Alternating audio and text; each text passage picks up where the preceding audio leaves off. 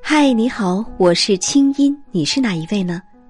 我正在参加二零一五喜马拉雅 FM 最喜爱的主播评选活动，欢迎大家关注公众号“清音”，回复“投票”参与评选，有机会获得喜马拉雅送出的小奖品。十二月三十一号前每一天都可以投票哦，谢谢你的参与。好了，闭上眼睛，我们的心灵之约开始了。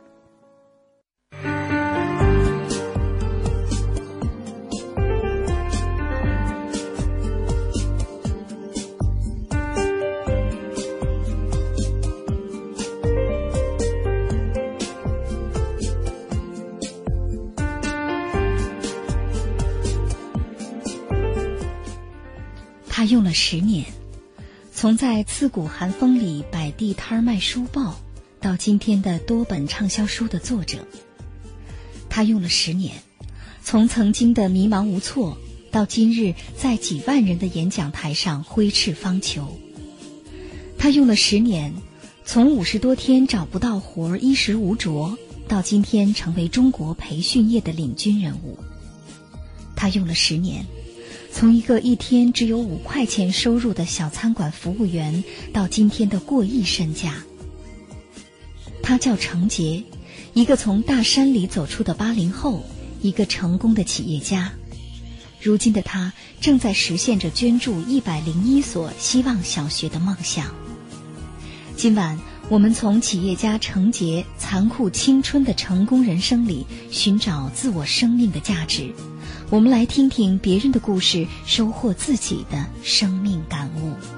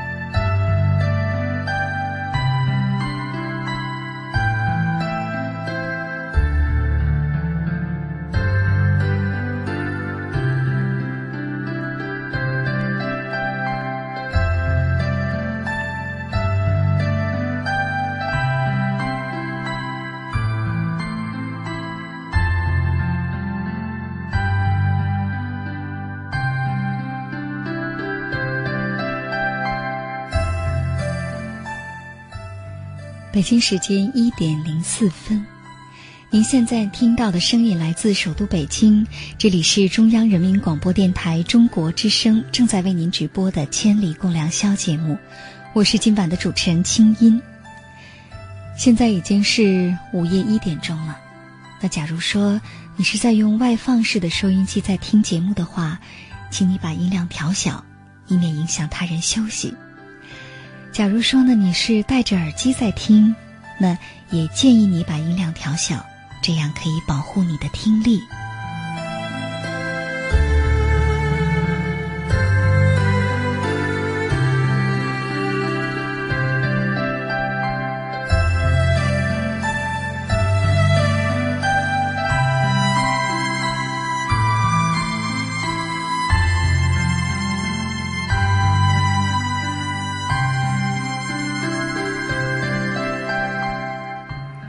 天晚上，我们透过程杰老师的故事，他的这十年，我们来看一看我们自己的十年。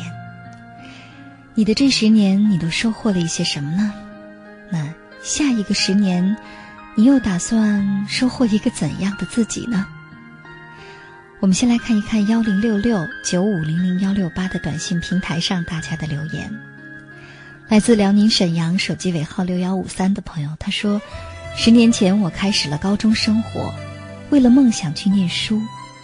现在的我在研究生的最后一年，为了梦想错过了爱情，为了梦想我在路上，马上博士生考试了，祝自己好运吧。嗯，听上去很像是苦行僧式的求学之路啊。那在这儿呢，我们也只能祝你好运了。但是我想。其实，在这儿我有一个内心的感受，特别想跟你交流的，就是，假如说十年当中，你仅仅只是为了读书，为了拿学历，那我想错过的就不仅仅是爱情，而是生命的体验。其实十年当中，想想看，除了读书之外，你能经历多少人和多少事情呢？认真读书当然是好的，但是真诚的希望你的下一个十年能够更加的精彩，能够经历更多，比如经历爱情，哪怕失败了；获得了友情，哪怕伤心了；为事业拼搏过，哪怕最后其实还是没有到达你想要的高度，但是学到了。就已经很好。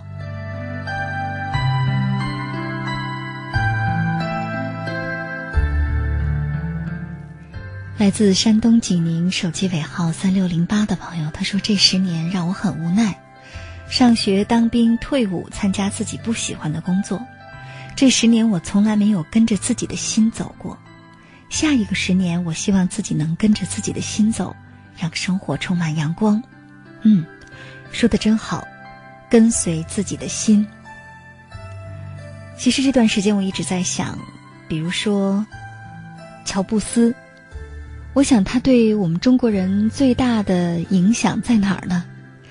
除了他的苹果，其实更大的影响是他的人生信念，那就是不要浪费生命，不要把自己限制在教条当中，要跟随自己的内心。其实，如果你敢于跟随自己的内心的话，即便我们成不了乔布斯，但至少我们可以成为让我们满意的自己呀，而不至于像这位朋友这样，觉得十年当中确实按部就班的生活着，但是仿佛没有认真的活过。所以，真诚希望你的下一个十年能像你所说的，跟随自己的心灵方向。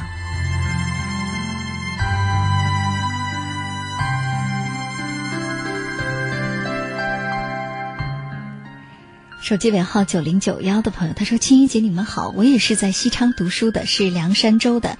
那听到程杰老师的人生故事很有感触。我现在在成都理工大学读大一，嗯，那向你问好吧。这同样也是来自凉山州的朋友啊。来自内蒙古东胜手机尾号三三三幺的朋友，他说：我是零一年出来社会，想想挺失败的。”修了五年的车，开了五年的挖掘机，一事无成啊！不过，我相信有志者事竟成。其实吧，我觉得你说的挺矛盾的。你看，你修了五年的车，又开了五年的挖掘机，你一事无成，然后你说有志者事竟成，那你能不能告诉我，你的志到底是什么？你的志向究竟在哪儿呢？假如说一个人从来没有想明白自己到底要什么样的生活。要成为怎样的自己，而总是鼓励自己说梦想一定会实现，有志者一定能够成功的话，其实这基本相当于一句空话。或者说，假如一个人从来不肯为自己的梦想多付出一些，甚至吃一些苦、冒一些险，而总是宽慰自己说“嗯，有梦想就一定能实现，梦想终会照进现实”的话。我想，生命当中这些口号其实是不起任何作用的。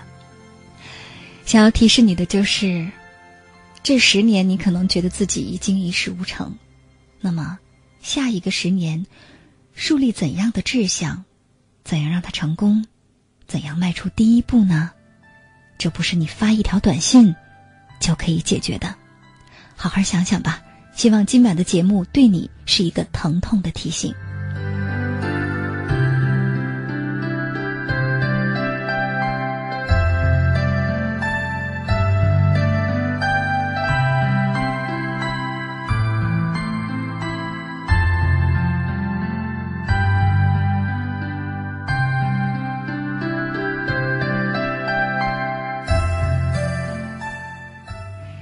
陈杰老师，你看啊，呃，其实，在我们的短信平台上，还有我们的新浪微博上，来自全国各地的朋友都在分享着他自己的十年哈，有一些自己内心的感悟。我想，可能你在听到，比如说，有的朋友在餐馆打工，或者在这个做什么修车、挖掘机这样的工作的时候，你也会想到当年的自己。对我十呃，应该说是多十多年前 也差点替修车去了，也差点修车 去了。因为在在当时在农村里面啊，嗯，呃，如果没有机会继续上大学，那通常就回到家中跟父母一样种地。嗯，那如果呃还有一种出路，要么去当兵，还有一种出路，要么去学一门技术。对，那在当时应该说十年前。学修车应该还算是一门出路啊。对，其实如果当年学修车的话，现在至少能开得起一修车行了，也不错。现在有私家车的这么多，但是这显然不是你当年的梦想。是的，嗯，其实刚才在介绍你的时候哈，有这么一段呢，我其实自己特别想听到你来跟我们大家分享一下这段经历。比如说，在刺骨的寒风里摆地摊卖书报，五十多天找不到活，衣食无着，然后呢，一天只有五块钱收入的小餐馆服务员。这是当时的你吗？这些你都经历过是吗？对的啊，我觉得 呃，应该说想起十年前到今天，嗯，我都觉得人生就像魔术般的改变。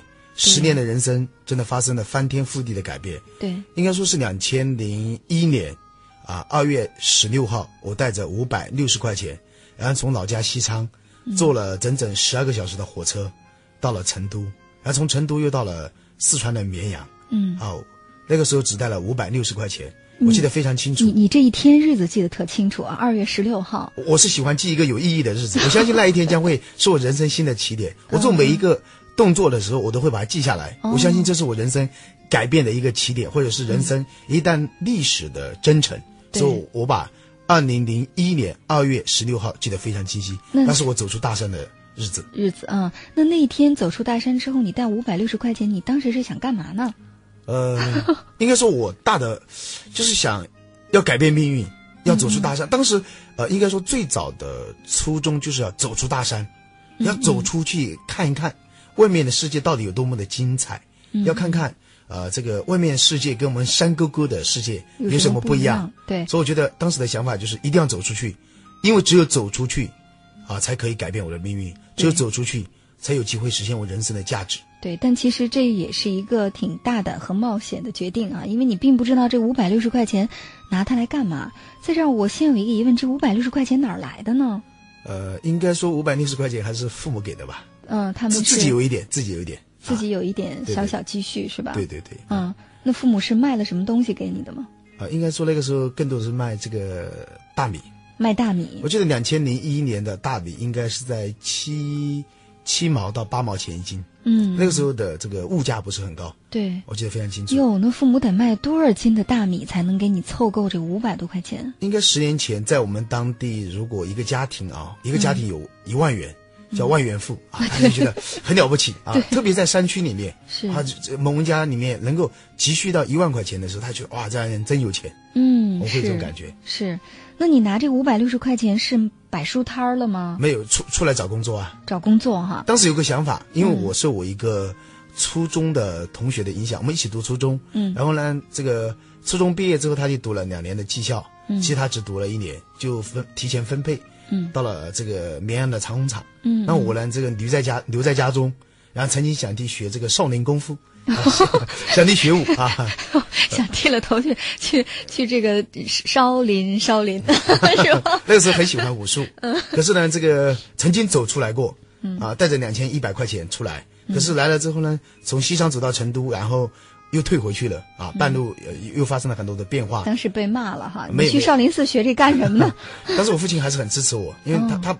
虽然那个时候他不愿意我走出去，但是他还是只能支持我。嗯，因为因为我是一个非常执着的人。可是到了成都，到了成都之后找到我一个堂哥，他在成都上大学，然后他问我说：“你要去哪里？”我说：“去少林寺 干什么？”我说：“学武术。”他学武术干什么？我说：“出来要包分配。”我觉得应该在十年前，包分配这是一个非常美的词。对，他说：“包分配干什么？”我说：“啊，别人说了，毕业之后可以包分配当保安。”这小子多憨呢！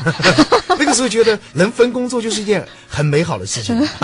对，然后就开始呃，那个时候后来在家中，然后我的这个初中同学，然后春节回去时候我们在一起相聚，他就讲外面世界有多么多么的美。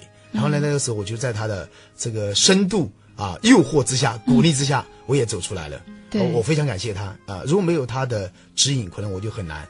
应该说，我走出大山，他是我的一个引路人，然后带着五百六十块钱啊走了出来。出来当时的唯一想法就是。到工厂去当一个工人。嗯，应该说在十年前，那我们应该说是一个农民，如果不读书了，回到家中就是一个农民。对，那能够从一个农民变成一个工人，那个时候觉得哇，特别的荣耀。然后，所以当时你还修过空调，对吧？呃，应该安装空调，安装空调，安装过空调。最在最炎热的七月份，应该当刚开始出来的时候呢，嗯，呃，然后去工厂应聘，他们招工，嗯，招工呢就去应聘，应聘之后别人说要，呃，高中学历或者要中专，可是那个时候自己只有初中毕业，嗯嗯，你没有学历啊，然后就去不了，去不了之后没办法，没办法之后呢。啊，就留了下，就就就没有了工作。嗯，没有工作。他说还有一种出路呢，就是那个时候长虹有一个培训中心，嗯，学家电维修。嗯，啊，我记得非常清楚，学七十天。他说学完之后啊，呃，就会有机会分配到工厂。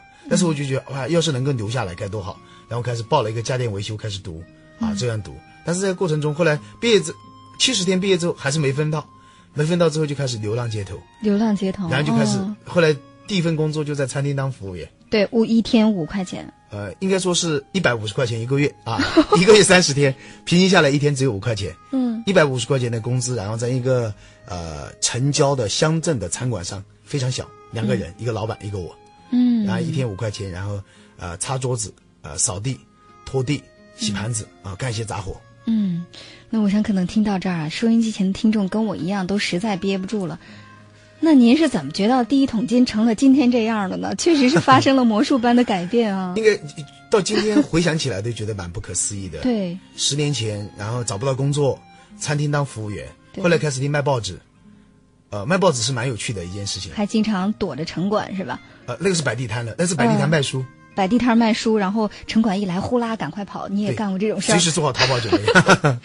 嗯，有有一次蛮沮丧的，我印象特别深刻。嗯。呃，应该说从餐馆出来，然后开始替呃卖报纸。然后卖报纸的时候呢，那个时候非常喜欢文学，嗯，也很喜欢听广播。然后呢，很喜欢文学。然后呢，我就想，这个经常去买书看。然后呢，我就想，要是哪一天看书看书不花钱该多好，因为本来收入就不高，然后还要花钱你买书，蛮心疼的。我要是看书不花钱多好。然后呢，我就有一天买书买书，发现一个地方啊，一个书摊上的书特别便宜。我想要是把它批发过来，然后拿去在，呃，我们当时住在在那个开发区。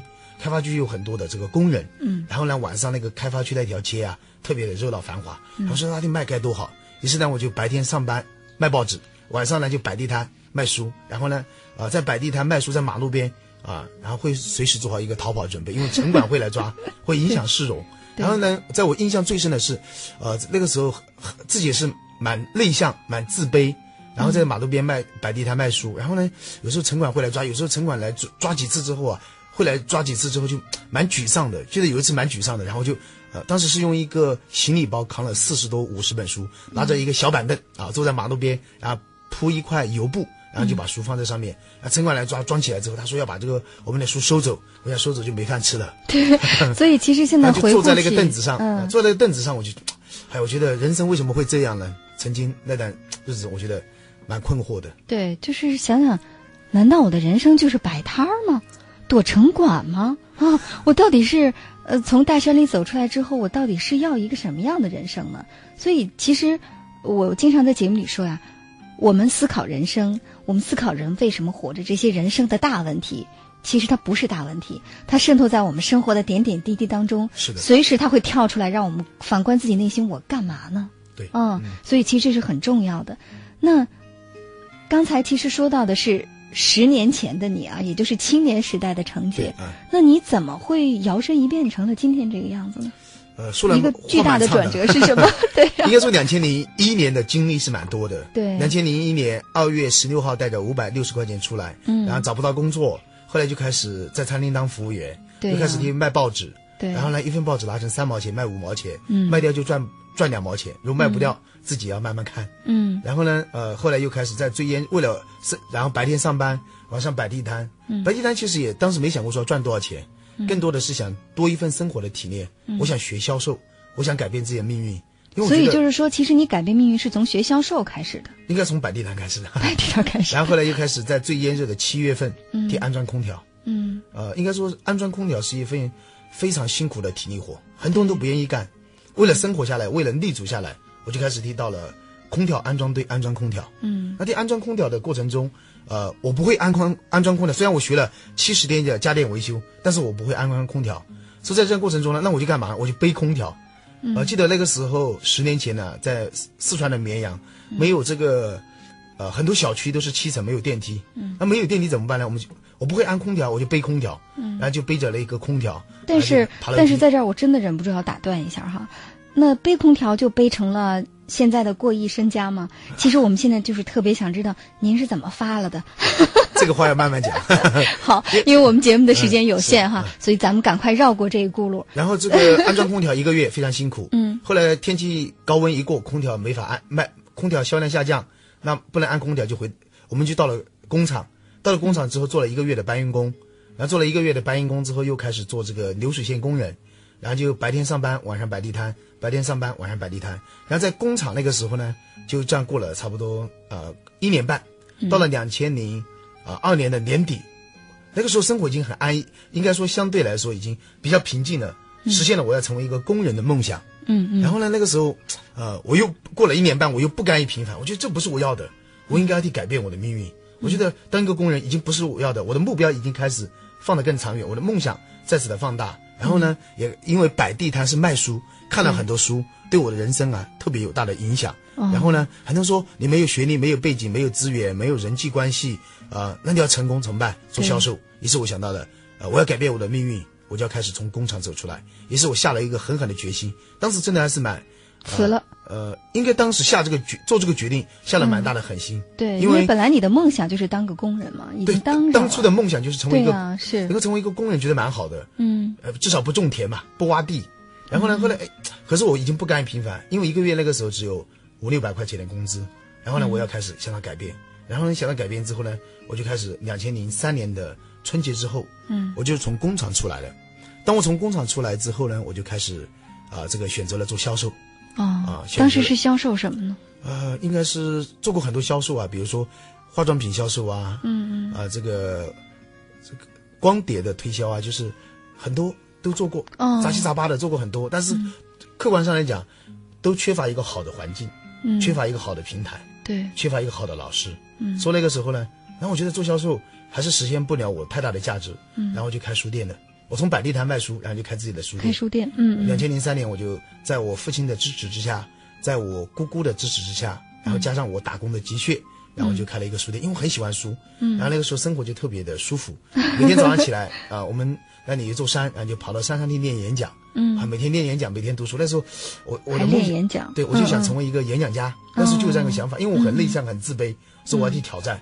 所以呢，每天早上就跑到了山顶上去读书，嗯，然后呢，每天白天在这个书店里面卖书、看书，认识了很多好朋友，嗯。于是到了两千零三年，我记得非常清楚，啊，七月十八号，啊，两千零三年七月十八号，嗯，呃，我在一个朋友的这个推荐之下，去参加了一场演讲。嗯。啊，参加了我生命中的启蒙老师啊张广如老师的一场两个小时的演讲，嗯。然后被他的演讲所深深的吸引，被他的演讲魅力所深深的折服跟震撼。嗯，我在想，这不是我要的人生吗？这不是我追求的结果吗？于是我开始找到他，找到他之后呢，我说我要加入你们的团队。他说你做什么的？我说我开书店的。然后他说，然后他就当天晚上特别忙，他说那这样明天有时间你到公司来谈。于是第二天早上，我非常一大早八点钟我就到了公司。然后等了一个小时啊，到了九点钟，然后我们见到面，开始在沟通，沟通了半个小时，然后他还是呃坚决不接受我，他说不需要不需要不需要啊。后来我发现不是啊他不需要，而是我不够优秀。可是我的坚持，我的执着，我说老师给我一次机会，然后呢啊不要一分钱的工资都行。哦。他被我这句话所打动了，他说好吧，那再给你一个星期的时间，如果做不出成绩，你就回去开你的书店。我说好啊，于是我就。非常感谢，然后留了下来，非常非常努力，每天去公司最早，然后呢，每天白天就是开始大量的陌生拜访，敲写字楼，然后开发客户，站着打电话，然后通过自己的努力，庆幸的是，第五天啊，我一次卖了三张课程的门票，也是留了下来，然后踏入了啊教育培训这个行业，哦，从此我人生的命运开始发生了魔术般的改变，是。终于讲到这个魔术是怎么帮小棒一点哈，成为了今天的成绩。也就是说，其实之前啊，你所有走过的路都是一个累积。比如说你在摆地摊儿啊，你在这个餐馆里打工，甚至你在修空调的时候，其实更多的那个时候是让你体会到，呃，究竟真实的生活有多艰苦，不怕吃苦，然后接下来你在开书店、在卖书的过程当中，你因为营销过很多的东西，你已经知道怎么去推销了。是。然后你又不停的再去练口才，然后呢，去跟人家学着去进行这个培训，就是讲培训的课程。开始学习演讲。对，开始学习演讲、学习培训，然后慢慢的进入到培训这一行当中，然后又做自己的公司，所以现在呢，公司越来越壮大。是的。哦。我觉得啊，每一次的经历都是一种财富。每一次的经历都是一种财富，甚至我觉得苦难是最好的财富。嗯啊，当你经历苦难的时候，你会更加珍惜今天的拥有。所以我经常讲的一句话叫做：“珍惜才会拥有，感恩才会天长地久。”对，所以说，其实当你说了这么多你的生命的经历的时候，你再来说人生就是要付出的啊，然后你再来说这个苦难是一笔财富，对，那我想可能就非常的有说服力了。我想，可能现在在收音机前，假如你是在修车行里，假如你是也在修空调，假如你也在摆地摊儿，假如你也在小餐馆里打工，假如你也同样是找不到工作的话，或许成杰的人生是你不能复制的。但是想想看，现在你吃的这些苦，对你有着怎样的意义？我想，或许今晚的节目对你就是一个提醒了。唱着那无人问津的歌谣。如果有一天我老无所依，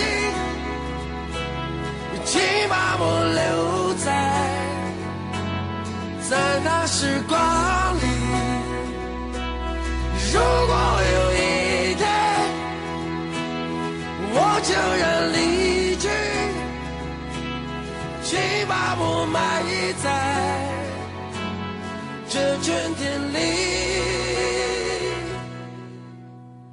还记得那些寂寞的春天。那时的我还没冒起胡须，没有情人节，没有礼物，没有我那可爱的小公主。可我觉得一切没那么糟，虽然我只有对爱的幻想。在清晨，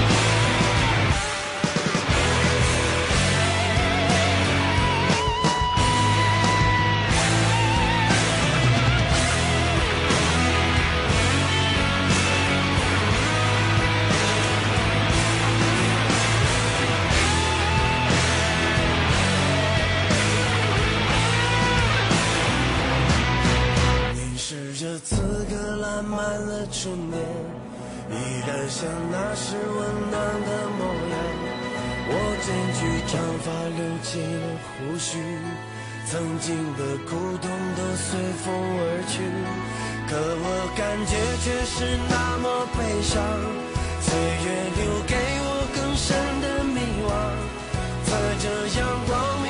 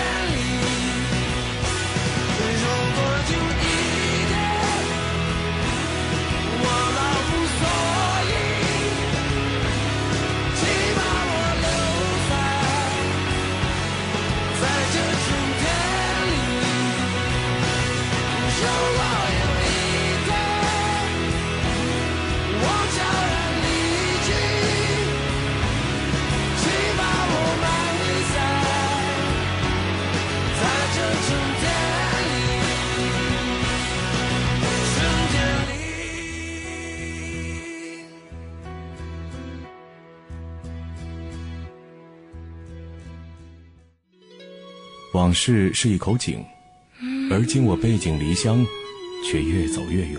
岁月是一扇窗，而今我凭窗眺望，却看不到自己。往事的回音，我不想听；岁月的倒影，我不想看。可是今夜，我想，我想找回自己最初的样子。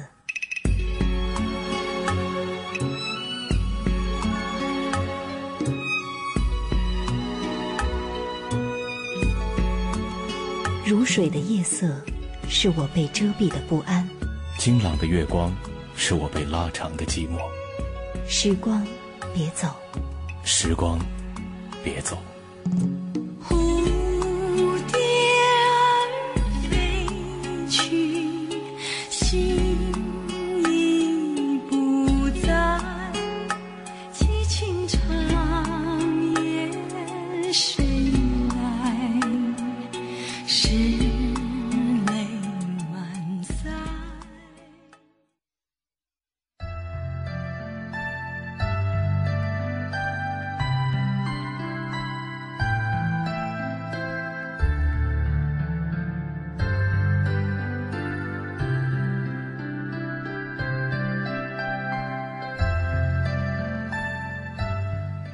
北京时间一点三十六分，欢迎回来，继续回到我们的节目当中。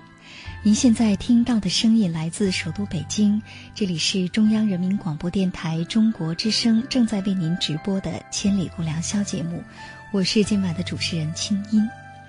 今晚我们的话题是十年，接下来我们再来看一看，在我们的新浪微博上，大家如何诉说自己的十年。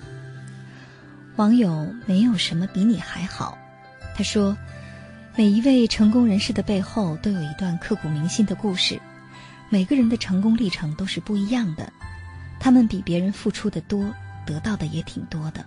我现在正在为我的理想奋斗，等到我成功的时候，我再看看我今天发的微博会是一种什么样的感受呢？总之啊，等我成功的那天，我再来回复我这条微博吧，为我成功的那天而奋斗。嗯，说的挺好。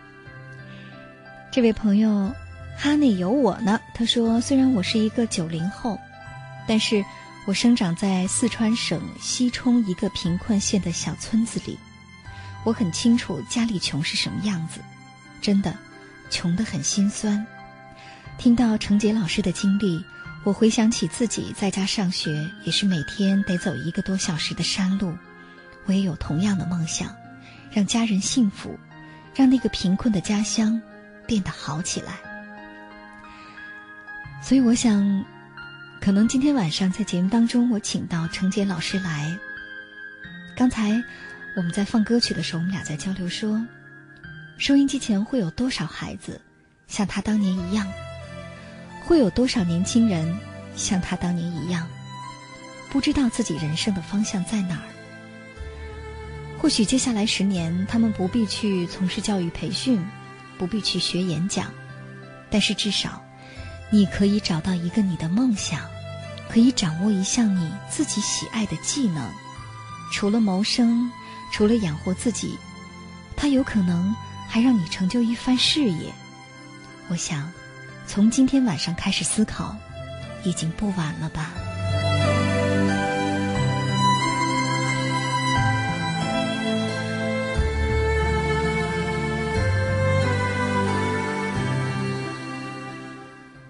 网友成成龙地洞他说：“人生有多少个十年呢？”周立波说：“青春是拿来挥霍的，中年就该是拿来偿还的，那么老年就成了拿来悔恨的。十年之间，无知和幼稚的这一条路也该走到了尽头。新的十年，希望我自己更加成熟。”网友拂去哀尘他说：“十年，程杰老师的十年成功了。”然而现在的我，已经大三了，在大学里似乎很忙，忙来忙去却并没有收获什么，专业知识并不牛，我以后的出路在哪儿呢？我该选择其他的专业方向去学习吗？我该如何努力呢？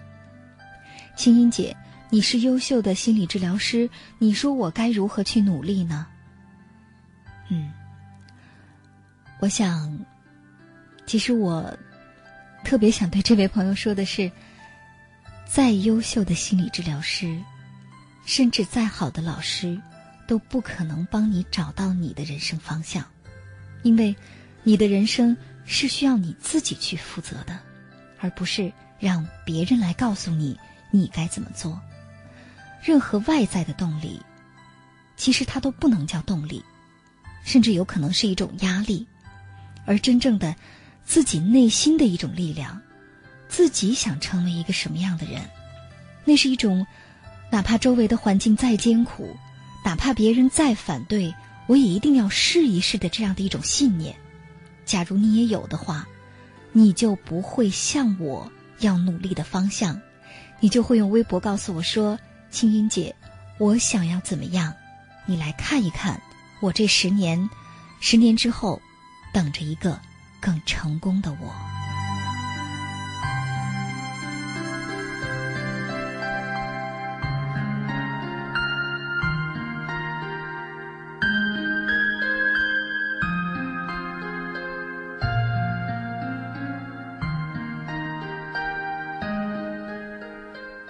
这位网友叫 Zevna 啊，如果。拼一下他的，拼读一下他的微博的名字的话，应该是这样啊。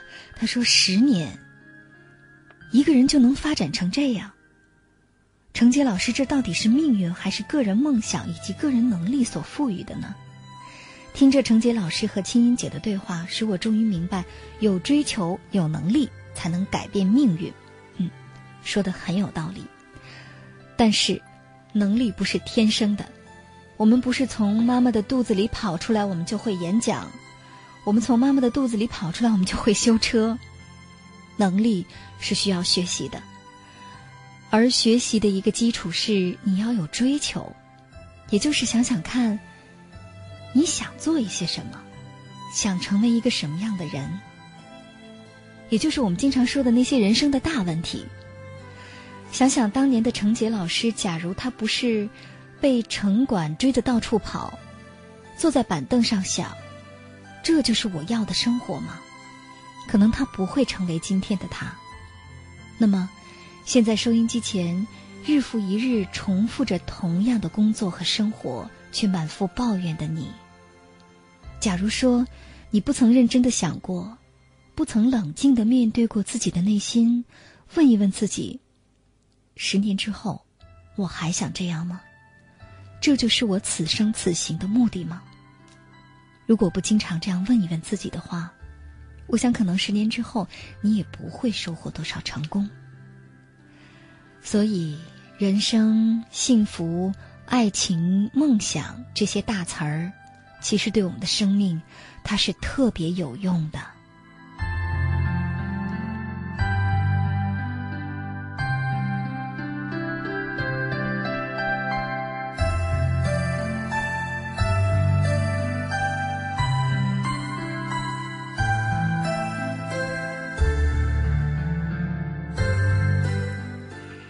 是的，我相信收音机前会有很多的朋友跟我一样，对程杰老师这十年的历程啊，感到怎么说呢？叹为观止哈，感到很惊叹，十年就能发展成这样。但其实这也充分说明啊，我们中国目前的这个培训行业，首先是处于一个蓬勃发展的势头，其次呢，它也同样是不规范的，也就是说有很多的竞争者出现。是的，所以在这个基础之上，我想个人的积累就是更加重要的哈。那收音机前会有很多的朋友会非常好奇于您，比如说您的口才是怎么练的啊？当年您也说，在这个摆地摊的时候，其实也克服了很多自卑的心理。那来跟我们来交流一下，比如说练演讲，我们收音机前的听众如果想练演讲的话，要怎么做呢？嗯，我觉得今天要学会。让你的演讲变得更有魅力，嗯，让你的口才变得更好，嗯，啊，我个人提出几点小小的建议。好，我们来听听。如果你愿意替付出行动，那我相信一定会让你的口才好起来。嗯，呃，因为我觉得一个人从不知道到知道靠学习，对，而一个人从知道到得到靠的是行动，对，啊，这个学习啊不会让你改变，而唯有行动实践才会让你拥有。所以我觉得一个人今天要想提升自己的口才，嗯，啊，倍增自己公众演说的魅力，嗯，我觉得第一个要加强的就是阅读。阅读啊，我在我的课程中，我经常讲一句话，叫做“思想是底片，演说是照片”。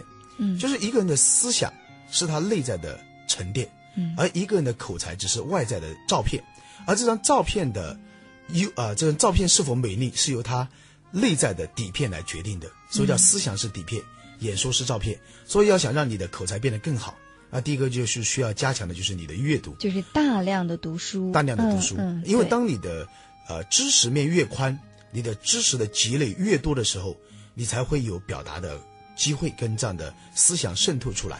啊，我觉得第一个叫做加强阅读，扩大你的资讯量。是啊，那读完了之后怎么倒出来呢？这就需要第二个叫朗诵啊。我觉得提升口才、提升公众演说的第一叫阅读，第二叫朗诵。朗诵啊，比如说我在呃这个十年前啊，很喜欢文学，很喜欢朗诵，然后呢，很喜欢这个演讲，于是呢，我就拿着。啊，一本影响和改变我一本一生的一本书啊，叫做《世界上最伟大的推销员》。嗯，啊，这本书改变了很多人的命运啊，我也推荐啊各位听众朋友去阅读一下。嗯，啊，它里面有十张羊皮卷，比如说我要用全身心的爱来迎接今天，啊，等等很优美的文字。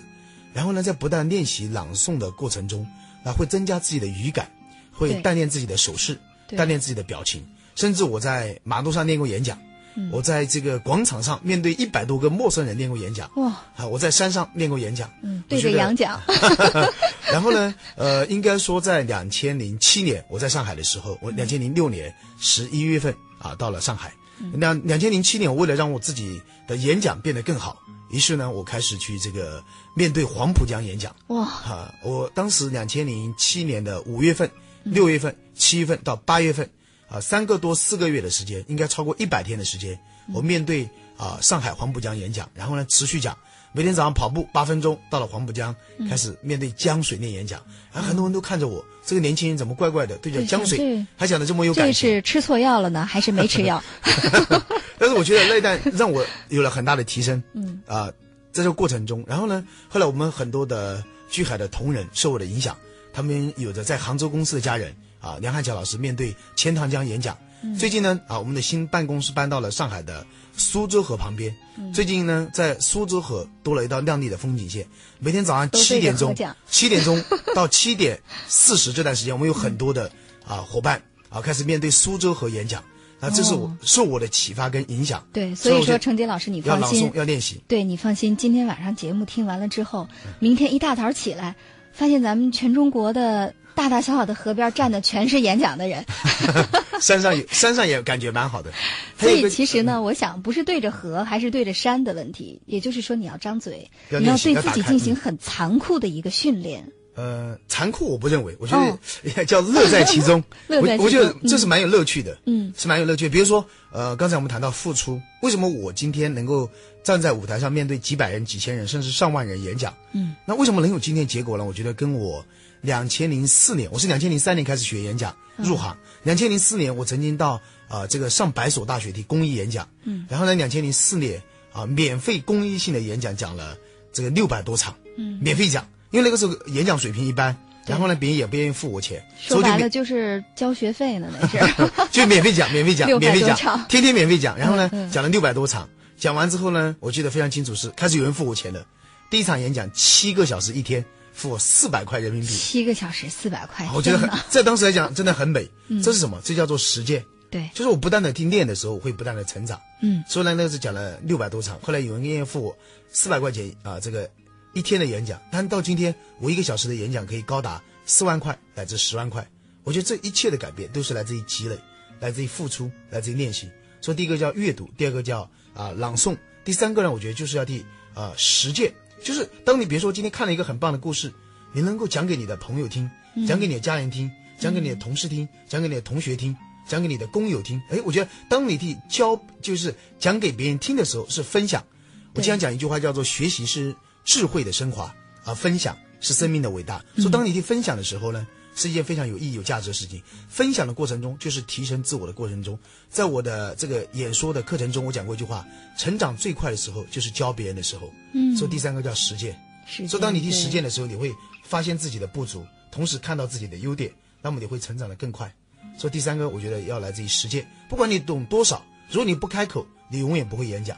不管你装了多装了多少思想、多少知识，我这样讲一个，今天我们要学游泳，找到了全世界最顶尖的教练来教我们游泳方法，我们也掌握了全世界最顶尖游泳方法。如果我们不下水，我们永远不会游泳。对如果今天我们要学会公众演说，要提升口才，一定要两个字叫开口。没错只有，开口，你的口才才会变得越来越好。所以我讲过一句很啊这个有趣的话啊，叫做开卷有益，开口有才。是说的太好了。所以第三个叫实践。嗯，第四个呢，我觉得就是、呃要不实践，其实就是我们讲的不断的练习。嗯，如果你真正要让你的公众演说变得更好呢，你要去结交一些口才好的朋友。嗯为什么呢？啊、因为我们讲叫物以类聚，人以群分。对啊、就是如果你跟一个口才好的人在一起，你会受他影响。你觉得你口才不好都不好意思，所以你会想办法提升自己。这也是别人都说你不说不行啊，对对对所以你也得张嘴说会。受影响。嗯啊，最后一个我觉得，如果你你你想让你的口才真正的变得更好，因为说好的口才、好的演讲是用一辈子，对那你有必要去学习一些专业的演讲课程。那这样专业的课程，可能别人是十年、二十年、三十年的时间积累的经验，你可能用三天就学会了。但我也欢迎大家来参加我的课程学习。赶快做一下广告。其实呢，呃，我觉得刚才程金老师说的这个训练的方法啊，我是学播音主持的，啊所以我想可能语言的训练呢，我也也是很有发言权的。是但是刚才我在听到你说的时候，真的觉得特别受触动哈，嗯非常有道理。也就是说，其实。即便是你听到刚才程杰老师说的，你不打算成为一个演讲家，但是刚才他说的方法其实适用于任何事情。是的，适用于你想成为的、你想做成的任何事情，要去学习，要去积累，要敢于去实践，不怕吃苦，不怕丢脸，哈，一次对一次一次的重复，而不要想说我这练完了，我这么吃苦，接下来我能得到什么？先不要想得到什么，先想你付出了什么。你只要肯下死功夫，没有做不成的事情。对的。嗯，我觉得一个人的决心很重要，就是当你确定了一件事情之后，啊、非常重要的就是你的决心。对，或许我们每个人都有梦想，或许我们每个人都有目标。嗯，那为什么有些人半途会放弃？为什么有些人半都会选择啊这个放弃？有些人不能最终成坚持下去，不能成功。嗯我觉得很多时候还是他决心不够。对，决心心不够大，或者说常给自己找理由哈，比如说爸妈想让我回家呀，啊，或者说我周围的人都不让我这样啊，什么什么的哈。其实，给自己找理由，只能说明自己软弱。嗯对，你看啊，在我们的微博上已经有听众朋友说，哇，青音姐都插不上嘴了，哇。你太给力了啊！说程锦老师太给力了。那刚才你说到决心啊，其实我知道你现在有一个更大的决心呢，就是要立志捐助一百零一所希望小学。是的，我、嗯我是我曾经立志到今天依然啊在努力践行的一件事情，就是我陈杰要用毕生的时间和精力来捐建一百零一所的巨海希望小学。也就是说，其实刚刚从成都回来，也是从希望小学回来，对现在已经捐助了有几所了？呃，我今天刚从成都回来，昨天呃是在西昌，那捐赠的是第二所、我们巨海希望小学，第二所对。要捐助一百零一所，对，还有哦九十九所在努力。九十九所哈，怎么会又想起来来捐助希望小学了呢？呃，应该说在很小的时候，我就因为家里面条件不是很好，对，啊、周围环境不是很好，然后呢，我也呃，说实话，我也没有受过上过什么大学，是因为家庭条件。嗯。那个时候呢，我就想，未来哎，要是有钱，有钱了啊，未来要是成功了，我去建一所希望小学。我我那个时候只是一种梦想，对，或者说只是一种非常简单的想法。嗯但是到了两千零八年，啊，有一件非常让我们记忆深刻的事情，叫汶川大地震。对，两千零八年五月十二号，汶川大地震，应该说汶川大地震啊、震动了中国，震惊了世界。嗯，可是这件事情让无数的中国人、世界的华人都紧紧的团结在一起。对，那这个时候感觉了，感受到我们中国人的团结跟力量。也就是说，其实因为你是四川人哈，所以说可能对于你来说，家乡受灾你是心里特别着急的。也就是说，从那时候开始，你就很想能够有帮助这些孩子们。应该说是呃，这个受灾之后，我参加了六月十二号的一次大型千人的跨越天山的爱的慈善演讲。嗯然后这次慈善演讲之后呢，啊、通过我跟当时七十八零七十八岁高龄的共和国演讲家彭清教授的一天的慈善演讲，通过慈善总会，然后企业家协会共同的努力，企业家的捐助，那、当时呢为这个汶川灾区募捐了差不多近一百万的善款。那个时候我的格局得到了巨大的这个激发啊，我的灵魂得到了升华。于是我就下定决心，那个时候我就说我要用毕生的时间和精力来捐建一百零一所的巨海希望小学。嗯，所以说干就干哈，我觉得你真的是一个非常有行动力的人。是我，我觉得就是呃，一个人想的再好，如果不付出行动，他的梦想都永远只能是梦想或想法。那于是后来我们就开始去实施，然后开始去对接一些相关单位，嗯，然后开始付出行动。比如说去年的五月份，我们得考察山区，然后呢，这个七月十四号成功捐赠第一所希望小学立项。那在这里，我们还要提到，我们第一所希望小学是一位非常优秀的企业家。啊，在我的感召之下，然后我们共同来捐赠的。当他听到我，他是一个非常成功的企业家，当他听到我有一百零一所希望小学的目标，被我的目标跟梦想跟格局所影响跟震撼，后来才了解到他已经建了八所希望小学。啊，他就是这个山西百元枯叶的董事长杨建新啊，我非常要好的一个朋友。于是，呃，在我的感召之下，我们共同建了第一所啊西昌巨海百元希望小学。然后呢，我们又开始继续付出行动。然后呢，这个去年七月十四号捐赠的。今年的六月十六号剪彩正式投入使用，嗯。啊，然后今年我们刚呃上个月考察，然后呢，呃应该说是昨天我们成功的捐赠了第二所新华小学，在这样的过程中，嗯，每一年我们还会有一所、两所、三所，甚至更多的这样的一种呃付出，去帮助、影响、成就更多的生命。当然，我身边有很多的企业家啊，在我的行为感召中，他们也参与到这种爱的付出的行动之中来。对，所以可能又回到了你所说的主题啊。其实生命的意义就在于付出，不管你是为了你的事业，为了你的爱人，为了你的梦想，还是为了成就他人。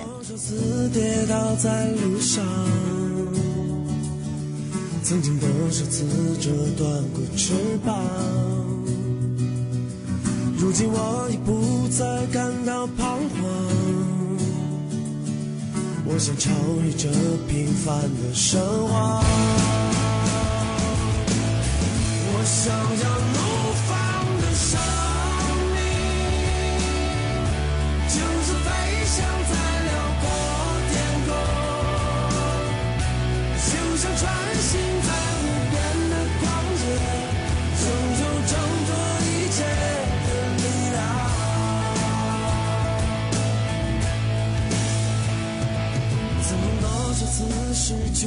方向。曾经多少次破灭了梦想。是的，我相信今天晚上的节目啊，就像这首歌一样啊，我们听到了一个怒放的生命，真的非常的给力。那程杰老师，节目马上还有两分半钟就要结束了，在最后想跟我们全国听众再分享一些什么呢？嗯，非常高兴今天有这样的机会啊，跟青音老师来跟大家一起分享，一起探讨。啊，人生的一些点点滴滴。嗯，我先讲一句话，叫做“十年磨一剑”。对，人们往往会过高的估计自己一年可以做到的事情，却过低的估计十年可以完成的梦想。嗯，我去年提出了一个思想，叫做“十年梦想，影响世界”。嗯，当我们有了伟大的梦想，我们付出于行动，不断的去努力、去学习、去成长、去精进、去改变、去提升、去修炼自我，那么我们离梦想就会越来越近。对，所以我也希望每一个。听众朋友，你的梦想能够早日实现，通过你的努力跟付出，十年磨一剑。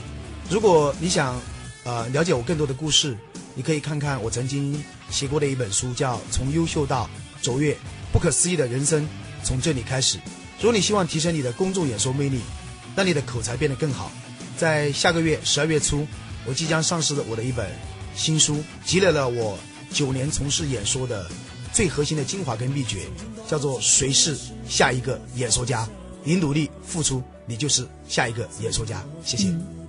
其实，程杰老师啊，当你今天晚上坐在直播间的时候，我听你在说着这些话，我感受到的也是四个字：不可思议。所以，其实我真的特别的希望收音机前的听众朋友，假如你今天晚上刚好听到了这一期节目的话，想想后面十年你能否成就一个不可思议的你自己呢？我们相信，只要你肯努力，那么一定行。在这儿，我们等着你的好消息。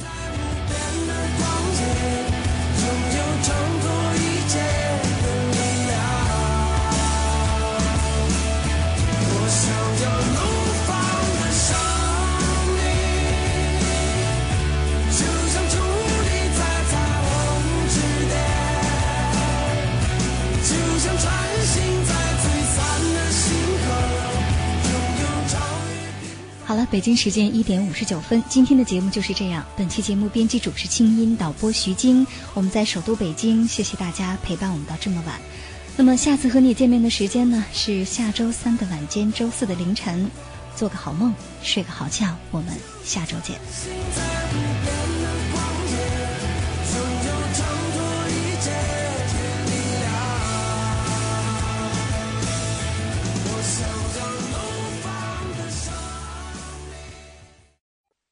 以上内容由清音工作室为大家编辑呈现。想要更多了解我的节目，可以登录爱奇艺搜索“听清音”。好了，祝你好心情，我们下次见。